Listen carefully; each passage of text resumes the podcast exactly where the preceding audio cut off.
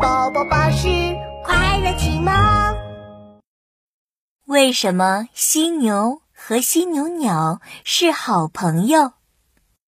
坏蛋大野狼因为欺负小动物，被犀牛教训了一顿。哎呦喂！哎呀，可恶！实在是太可恶了！我要去找犀牛算账！我要在犀牛的屁股上画乌龟！大野狼眼珠子一转，想出了个坏主意。犀牛就算再厉害，也会有弱点。我这就去打听打听。很快，大野狼就打听到了自己想要的消息。哈哈，原来犀牛眼神不太好。它背上的犀牛鸟，除了喜欢在它身上蹦来蹦去，也没有别的本领。最重要的是，犀牛和犀牛鸟明天会去泥塘里泡澡。嘿嘿，大野狼拖着下巴想了想，哈哈，真的是天助我也！我有办法了。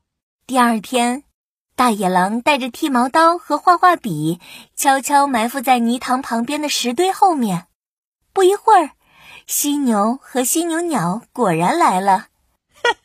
犀牛眼神不好，再加上犀牛鸟在他身上蹦来蹦去干扰他，他肯定发现不了我。大野狼美滋滋的想着，等他完全放松，我再悄悄从他背后偷袭。耶，行动！大野狼屏住呼吸，踮起脚尖，悄悄地靠近犀牛。突然。犀牛鸟在犀牛背上蹦蹦跳跳，飞上飞下。啊！看我的旋风拳！啊！大野狼猛地发起了进攻，可犀牛好像提前知道了他的计划，一把抓住了他的手。呵呵，大野狼想偷袭我，你还嫩着呢！你你你你你怎么会知道我会来？大野狼挣扎着，拼命的挣脱开犀牛。难道你是近视眼的消息？也是骗人的！你实在太坏，太狡猾了！我坏，我狡猾。大野狼，你整天横行霸道，欺负弱小，又坏又狡猾的是你吧？不过，我们犀牛家族都是近视眼，倒是不假。爸。这不可能！你近视眼怎么可能发现我？是因为有我犀牛鸟在呀！我可是犀牛的好朋友。这时，犀牛鸟自信满满的站了出来。没想到吧，大野狼，我可不是只知道在犀牛身上蹦来蹦去玩游戏，没有一点本领的小鸟。我能为犀牛朋友做的事情可多着呢。稀奇，稀奇。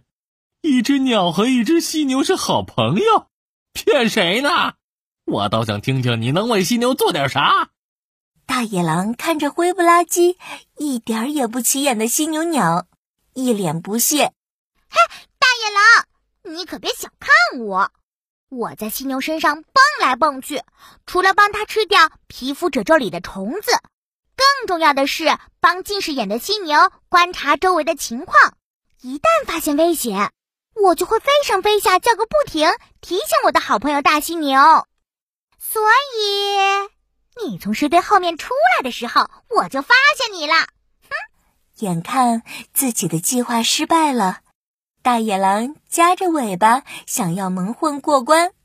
呃，那个，两位老大，都是我的错，以后我肯定不会再犯了。我这就走，这就走。哼，想走，晚了。你不是要剃光我们的毛，还要画乌龟吗？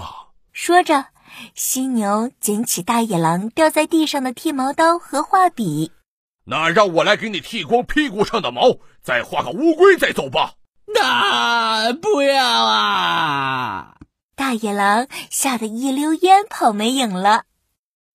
小朋友们，你的好朋友宝宝巴士又来喽！你们知道吗？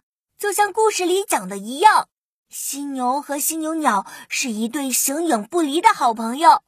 犀牛鸟帮助犀牛啄食皮肤里的小虫，帮助近视眼的犀牛发现危险，同时自己也借助犀牛利角的保护，免遭老鹰的伤害。